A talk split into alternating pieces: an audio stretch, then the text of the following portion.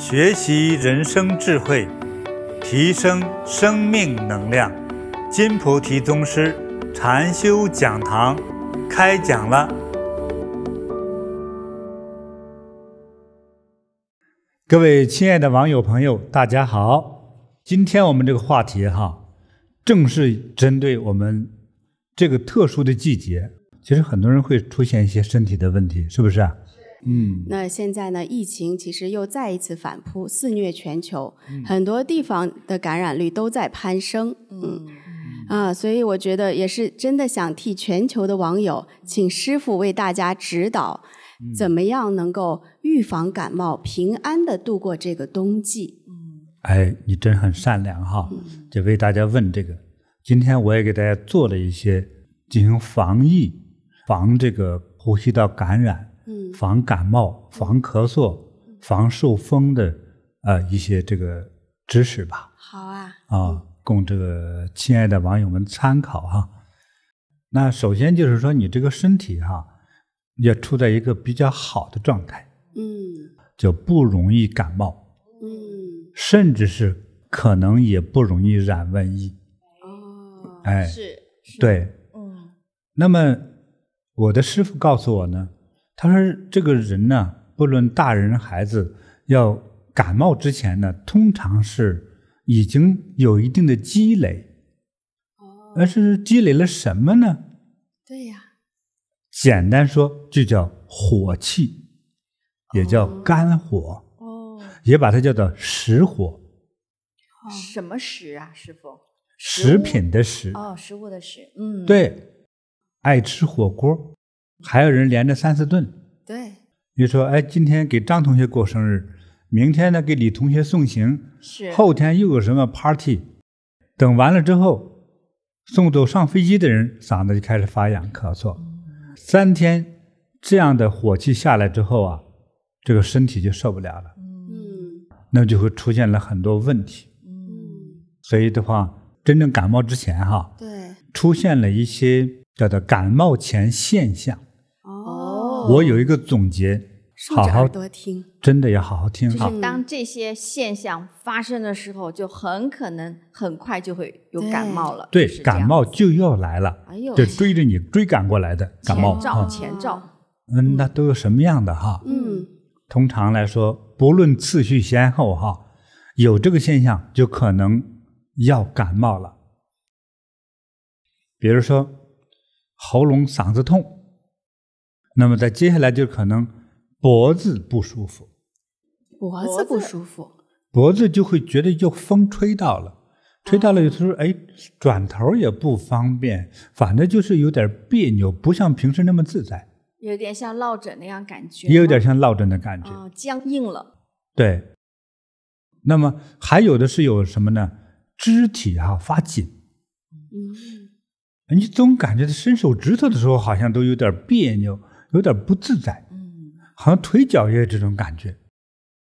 还有的人会有点头痛，哎，要感冒前的头痛哈，通常是叫侧头痛，嗯，也叫偏头痛，偏的，嗯，就是有一个面，哦，就是后面受风，后面的后脑勺的侧部痛，哦，啊，前侧方那个受风呢，从前的半个里面疼痛，哦，是。是这样的哈。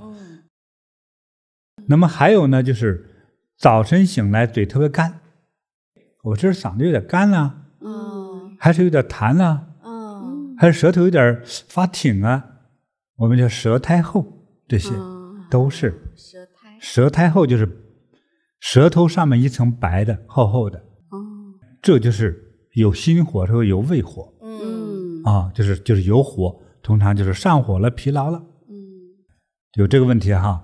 还有有痰，关键有卡着有东西一吐黏黏的，还吐出来有黄痰，有发褐色的痰，嗯。啊，还有白白的那种，还有是对清白痰，嗯，都可能有，还有的是哎有点痒，嗯，喉咙有点痒，干干痒痒，嗯，你看已经好几项了哈，是就光从头到脚慢慢聊哈，还有就是嘴巴的口气重。臭，哎，其实就是不好闻，那个劲儿出来了。嗯，对。那你说口臭可能人人都有哈，但是这两天你自己就觉得，哎，怎么嘴这不对劲儿啊？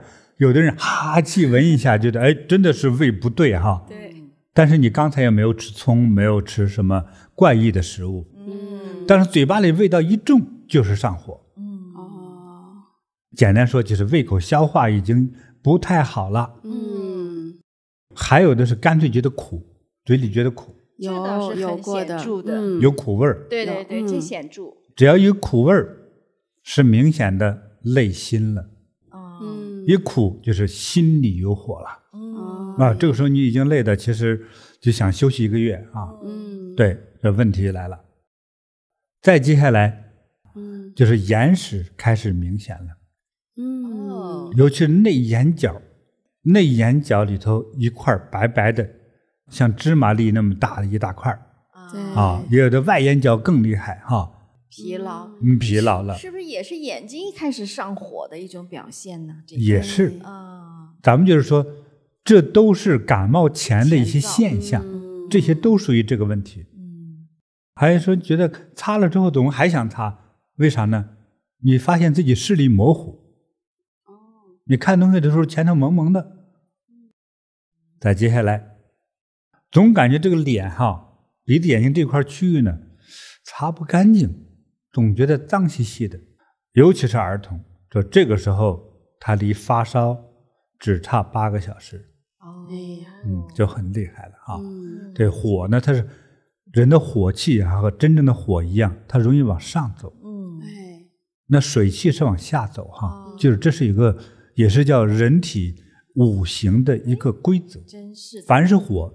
火往上，往上，好，再接下来就是脸上长红痘，它不是正常青年人的青春痘，会冒出若干个，它通常会在应该是腮帮子周围，嘴周围长了一些红痘痘，甚至在额头，对，啊，太阳穴边上这些，这样的就是燥火哈，嗯。对，而且嘴唇容易特别叫赤红赤红的，再加上这个痘子。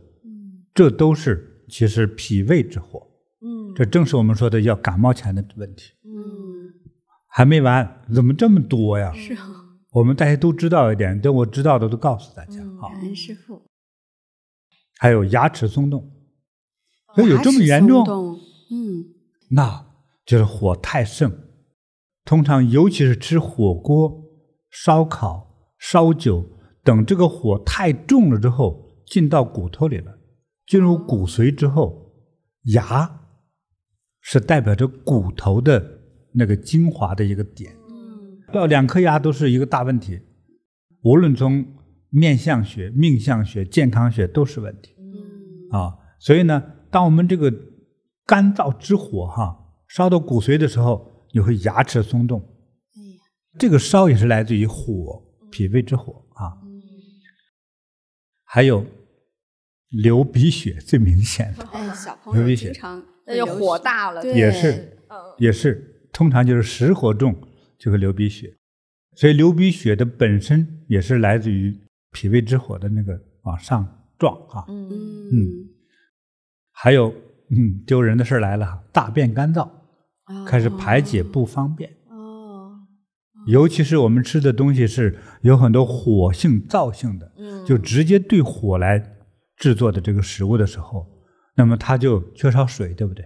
是，就把自己卡住了。啊，但是你大便如果三天出不来，你如果不感冒的几率也也太少了。哦，还有连续三天大便不出来的人，一定还会有其他的疾病。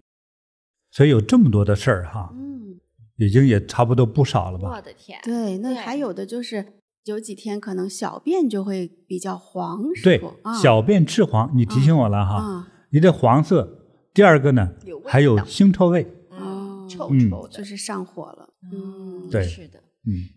师傅，那有的时候我记得快要感冒的时候，之前哈，就是还没有发出来那个症状，就是浑身就不自在，不知道是肌肉疼还是骨头疼，你也不知道。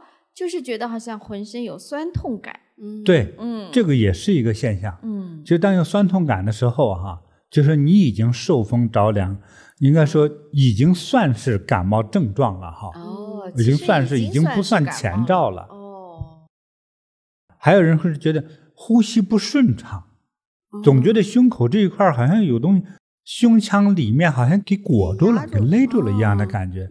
就是这。呼吸和呼吸而产生的那种烦恼感就有了。嗯，那么还有呢，特别容易的发火，上火嘛。哎，是。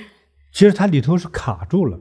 嗯，卡住了之后呢，从这个身体上哈，叫生理上不自在。嗯，这些问题都不少了吧？哎呀，太对，我总觉得基本全面了，太细致了。嗯，有以上现象两个现象到三个现象者，已经可以归类为感冒前的现象。哎呀，嗯嗯，那师傅就是，如果咱们自己知道了糟糕这些前兆的症状。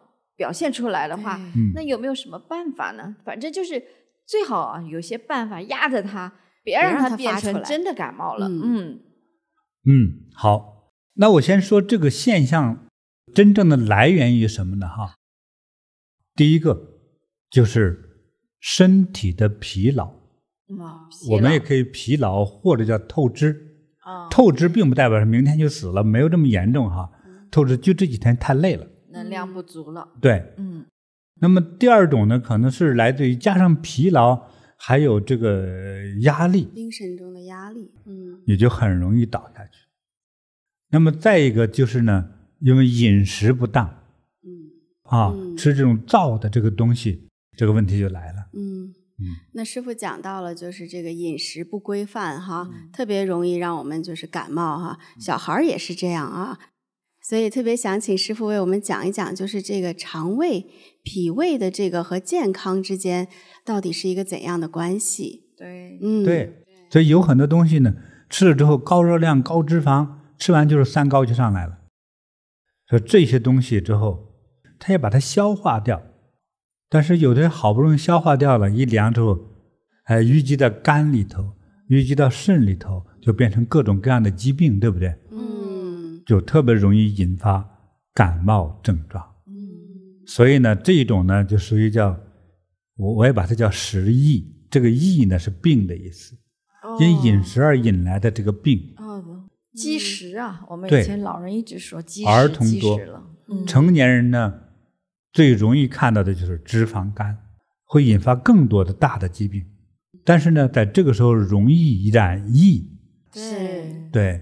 对，没错。其实呢，对我们说每个冬天这个感冒都是常事儿、常态，嗯、对吧？我们也是一直长到这么大，这没少感冒过，就是这样。对。但是为什么今年特别要重视这个感冒呢？对。对，是因为现在的感冒还不是一般的感冒。对。嗯、有些人一感冒就过去了。是是吧？也不用出国，也不用办护照，慌就到那边去，回不来了啊。嗯、我说的有点可笑，其实是。谁家出这个事儿，谁家就是悲天动地的哈，是超级的伤感，这人有去无回啊。嗯，哎，所以我们要保重自己。他因为饮食而形成的这个整个身体的这个负担，形成肝脾之火哈，让自己进入感冒状态。还有呢，就是我们吃这个零食哈，嗯，零食里面你们俩那么高文化，里面都加了什么宝贝呀？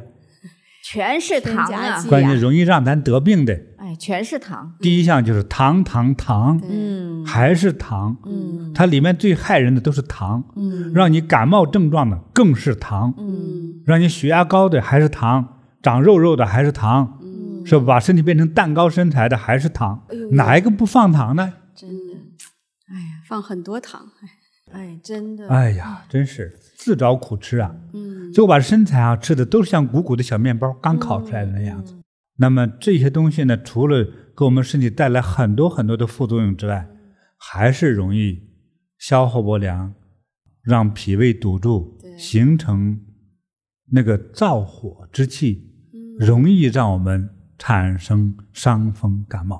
啊，就这么来的。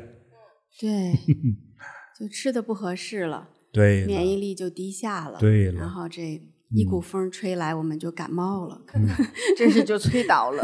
对，嗯，对，嗯，好，师傅，那可能还有些情绪啊，就比方说，嗯，比较喜欢喝酒的，刚才讲到压力了嘛，再再再来点喝酒想解解愁的哎，再加上情绪不好要生气发怒的，嗯这一配合必中招。嗯嗯，哪怕你天天喝粥，嗯那你要生气的话，哈，粥都能变成火海，就是因为情绪真来了的话，不论你吃什么，都是是火很大的。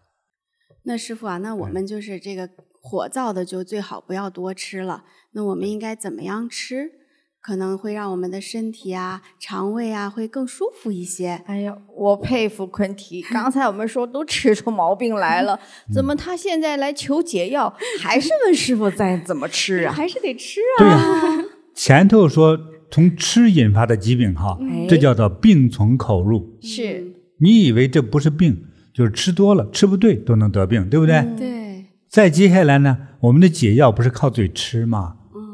嗯所以还要吃出健康，合理饮食，健康饮食。我们现在倡导叫做养生饮食，哈。对菩提的养生饮食，我倒觉得我特别喜欢和大家一路讨论下去。好啊，嗯所以我先给大家讲一种对食物要有一个阴阳概念和认识。嗯因为刚才我们在讲到吃的这些东西都是火造的，我用的这个词，嗯火燥的、烦躁的、冒着火的，是吧？那么如果我们知道吃的火燥了，我们调整一下，吃一些比较温润滋养的呢，这不就对症了吗？嗯对不对？像我们北方人的话，通常有几种吃法，最常见降燥的方法就是喝粥，尤其是早晨喝粥。当然，喝粥的这个制作粥的食物呢，通常要么是大米，嗯要么就是小米。那么也有人说，如果没有胃酸的话呢，还可以放一点红薯煮粥。嗯这个是最常见的。那早晨呢，通常吃的青菜或者配一点咸菜之类的。我自己特别推崇的还有这个菜类，呵 呵我曾经做过的哈，也最喜欢做的一道菜。白菜炖豆腐。嗯，对了，嗯白菜炖豆腐。嗯那我们讲呢，五行八卦养生的学术之中说，白色是入肺经对啊，入肺经。那白菜豆腐都是白呀，双白菜豆腐有双色，嗯有双白一青，对清能清肝，清肝的话就是清凉，降肝火。所以呢，这两白既可以入肺，还能调肝脾胃，嗯让肝脾胃当中的那个燥火，通过清白的带一丝丝寒凉之气的这个能量，让它温和的降下去。但是并不是说直接干脆来两杯冰茶算了。嗯所以喝了冰茶不但降不了火，还会更上火。那可能两个小时之后你就倒下发烧了就。如果有前面的一些症状的话，反而用这种温和的这种方式，哎，让自己呢能够这个肝脾胃养得很舒服、很自在。对，注意阴阳平衡的时候哈、还注意这种“养”这个词，嗯，养保养的“养”这个概念。就是我们有火的时候，不光是要降它，而是要在降火的同时，还要养我们的身体。嗯没嗯，错，这个观点好。并不是有火就赶紧用火灭。对啊、我们在灭火的同时，还要注意保住该保住的，对，还要养，还不能把它弄坏了，还得把火降下去。嗯。嗯、这是我们的这个饮食保养的这个原则。嗯，哎，所以不能盲目的对了热我就对冷就好了，哎。不能盲目的这样，还注意它的中和性，嗯。要适中。是。哎，嗯师傅，那我们老祖宗一直都是讲我们中国人顺应季节，对哎，来保来养生的哈，叫春夏秋冬各有不同，就是嗯啊，我们的这个养生之道。对，因为这个四季哈，它会出现这个四季不同的这个天气的现象嗯，啊，比如说春冻秋寒，对不对？对，所以你这个不同的季节，它会出现不同的天气那种状态。夏天就最热的时候，哎，你就要需要去降温对照这个燥热，对不对？嗯那冬天的时候天冷了，外面冰天雪地，所有的植物都已经收了，是吧？大地一片漆黑，那就要藏怎么藏呢？这个就叫藏和养的概念。嗯，说你吃的东西比较容易产生温暖的能量，哦，暖性能量，因为外面天很冷，所以这个时候就要藏，藏气、藏精、藏神，要藏起来。嗯，所以要要用温的。嗯，这为什么有了韩国那个拌饭石锅拌饭？热哎为啥呢？里头是热巴巴的啊！对对对，就热热的，啊，是捧个热锅吃，嗯才舒服。嗯因为吃了饭除了饱之外，还得到热量嘛。对，好，把这个感觉韩国石锅拌饭放到夏天二十八度的季节上去，嗯那中午那大太阳，全身热的冒白毛汗，你在那个大石锅拌饭行吗？不行啊！所以不同季节有不同的饮食文化，嗯是是吧？我们的身体呢才是舒服的，嗯才得到一个养的概念。嗯，对，嗯所以四季养生一定要分明。嗯这个时候，我特别倡导早晨喝粥，嗯因为粥这种它不是汤，对不对？它里面含有米和粮食，就是和水之间有一定的浓度比例。经过超过半个小时的熬制的时候呢，它像浆糊一样，有它是胶质的感觉，没错，它是粘，有点粘稠感混到一起的感觉。你知道，就是热粥碗，它关键是温、保暖、保温、保热，有能量。早晨吃的清瘦，人会长寿，这是我的养生格言。那师傅，我特别对这个有兴趣。嗯，清瘦是什么一个概念？清瘦我们可以理解为，它就不含油脂、啊，肉食、海鲜、动物高蛋白那这些没有。高胆固醇高蛋白的东西都没有，就是肉类是绝对没有，连高奶都没有，就是以粥为主的饮食，嗯再一点青菜，随便蘸点酱油，在平淡无奇粥之中，喝的还特别美。我我觉得这和品茶之道有的一比哈。啊，实在太累太饿，就加上半块馒头啊，或者是半块烙饼都可以。所以我我的早餐就是比较能够就是养胃，而且有热量。这个热量其实就是生命的饮食能量，早餐要清瘦，人就会长寿。人就会长寿。可以，你毕竟是诗人出身，啊，收到，人就会长寿。那么还有呢，就是还容易消掉这个肝脾的燥火、胃中的不适。哈，刚才说那感冒症状，是一种叫做汤饭类饮食。哎，怎么个汤饭类呢？所以在我们小时候呢，还有就是那个大锅里头哈，底下熬点菜，在上面的锅帮上呢，多出来这个部分呢，往上贴玉米饼、嗯高粱饼，对当然白面饼也可以，给它贴上去。半个小时之后，这里面饭菜全部都熟了，嗯连汤都有了，对，特别香。那个氨基酸、维生素也特别丰富，对，真是很好吃已经。非常有营养。嗯，啊是，就是这样的纯素都好吃。是，完了再炖一点豆腐进去，嗯。哎呀，那要多美有多美啊！吃了就能长寿啊！现在感觉肚子是吧？流口水了？流口水呀，真的是。嗯、我的口水是在嘴里面，你怎么肚子里流口水啊？哎，是，嗯，对呀、嗯。其实还有很多这种汤菜的做法，是，每个地区不同哈。对对对，其实我们走到陕西、山西、山东那边，很多这种做菜法。是，好，嗯，对，要这样吃。啊，师傅好。嗯那么现在其实也是疫情和流感双重压力啊，这样的一个整个自然环境底下，我们应该怎么样让身体保持健康，用提高免疫力来防止呢？哦，让自己能得到这样一个一个保障的话，有很多做法。嗯有很多。那么还有一种呢，就是我个人比较推荐，而且每天我都在使用的普洱茶，就是多数厂家生产的普洱茶都是很不错的。他们就是研究普洱茶的人说，只要放了三年，这普洱茶就是宝。那咱菩提采买定制的普洱茶呢，嗯，这个都十几年了，十几年就是宝了。这宝到什么程度呢？就是老茶赛药，赛过一药，听起来好玄虚哈。那我就必须让你知道一下我的对普洱茶的介绍。当放了一定的年头，如果这个普洱茶超过了九年、十年以上的哈，今天我们就带屋里还有几位师姐哈、师兄姐一起试哈。我喝完之后，后脊椎那里一条都发热，而且好像细细的、轻微的汗从全身开始散开来。嗯，它就是帮助我们通中脉。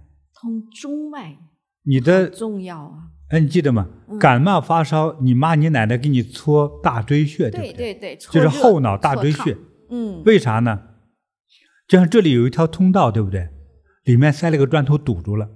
哦这是感冒从现象从风来堵的时候的第二步，因为第一步先有那些现象，刚才讲过的现象，到第二步就是一股小风将你放倒，放到那股风叫什么？就钻入了，通常是大椎穴这个附近，大椎穴、肩颈穴这个地方，把你的中脉、胸部的中脉封住。说为什么说呼吸有困难的感觉呢？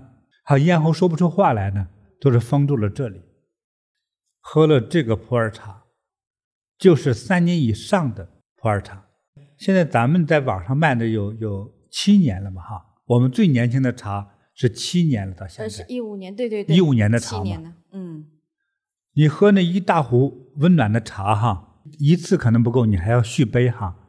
喝上那么两三壶之后，你同样通中脉，通全身的关窍，叫做开窍先锋。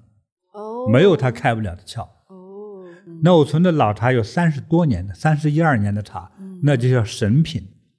那个神品不是一般养生用的，是长寿用的。要长寿的人才可以，因为它能延寿啊。是，好吧。是，三年的已经就不错了，三年就是如药啊。对。啊，你的中脉就开了，你的窍就打开了。堵堵的那种那个堵住那块砖就自动就消解了，消散掉了。是。你感冒症状就缓解了。是，哎呦，一感冒，这个大椎这里肯定堵，然后就是鼻子也是堵的，脑子也是堵的。有一次哈，哎、那在西藏，我在那个车上站了七个小时，大卡车上，零下这是三十来度啊。啊。大卡车的车斗上头啊，车厢上头，就是后面那个不带棚的那个那个地方。哎呦，连棚都没有，路上一路颠簸，一路颠簸，我就站了七个小时。嗯啊，冻僵了都！我要下来的时候，几个人把我抬下来的。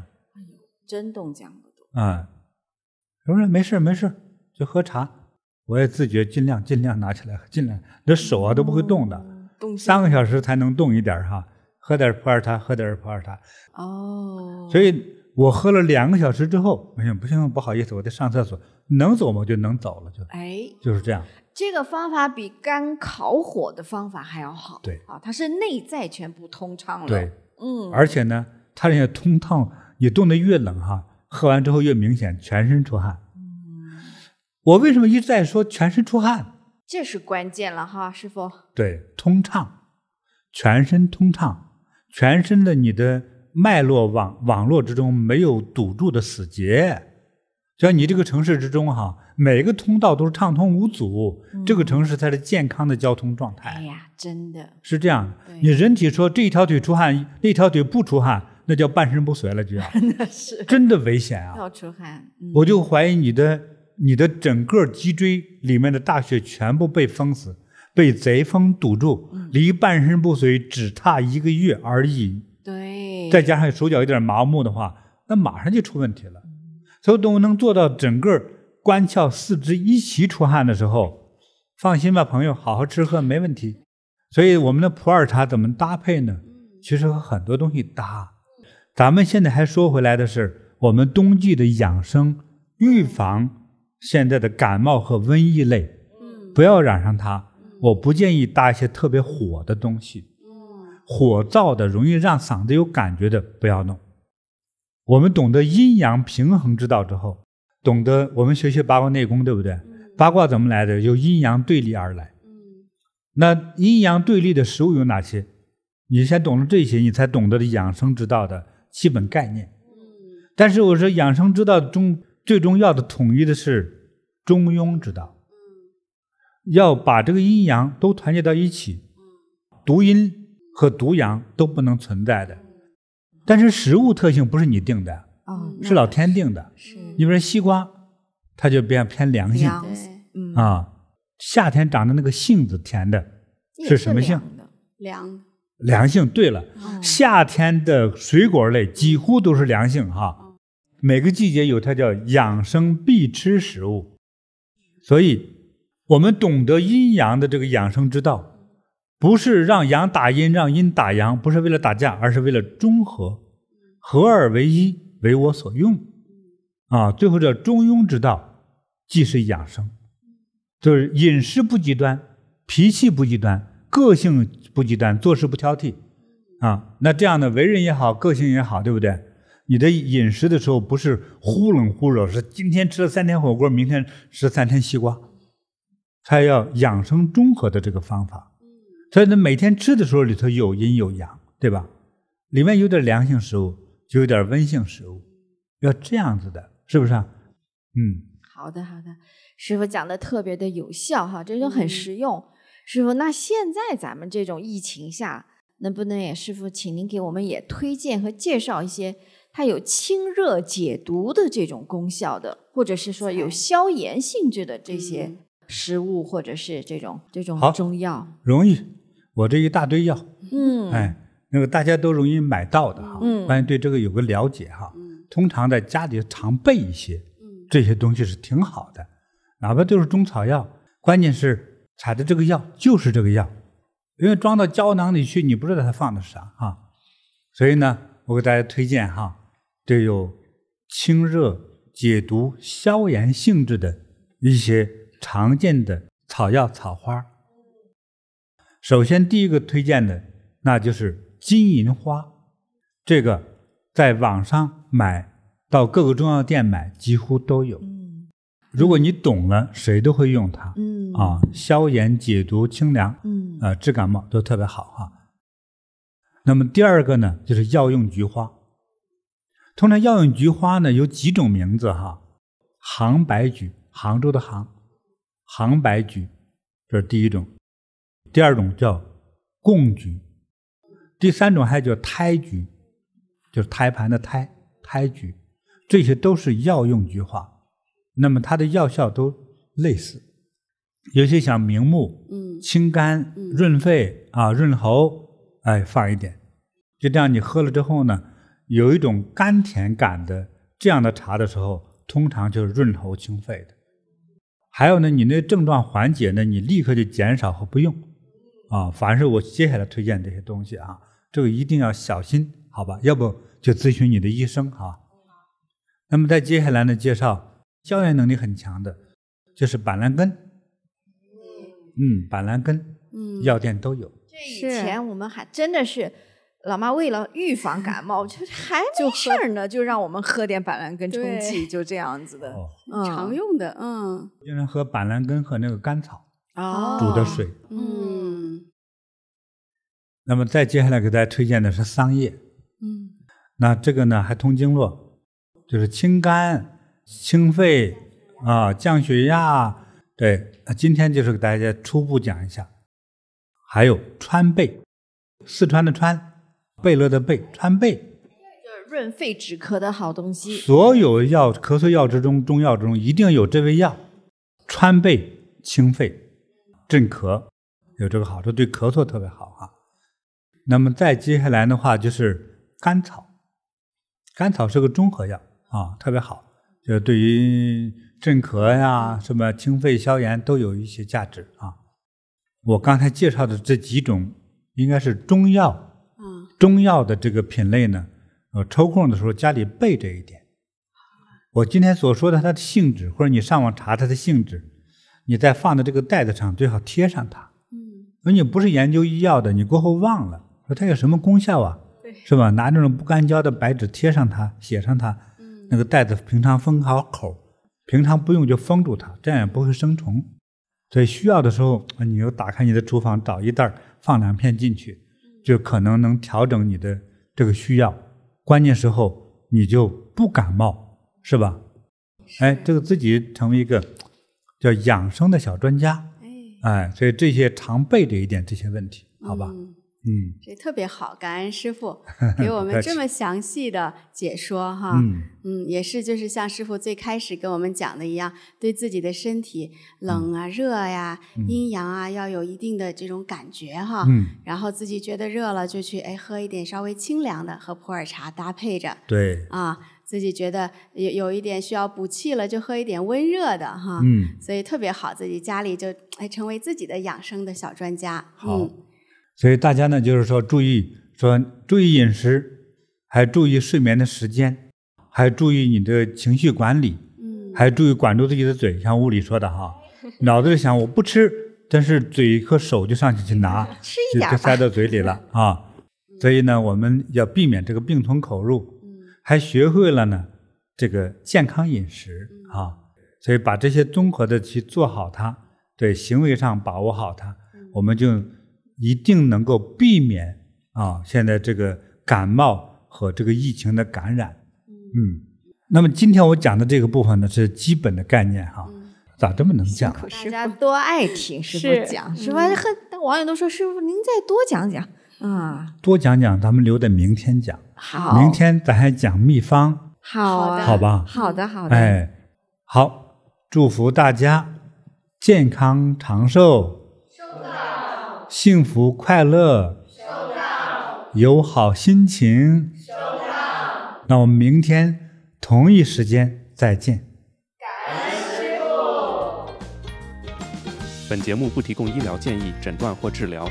尝试任何食品食谱和参与任何运动方法，或是菩提禅修和或八卦内功活动前，请咨询相关人士。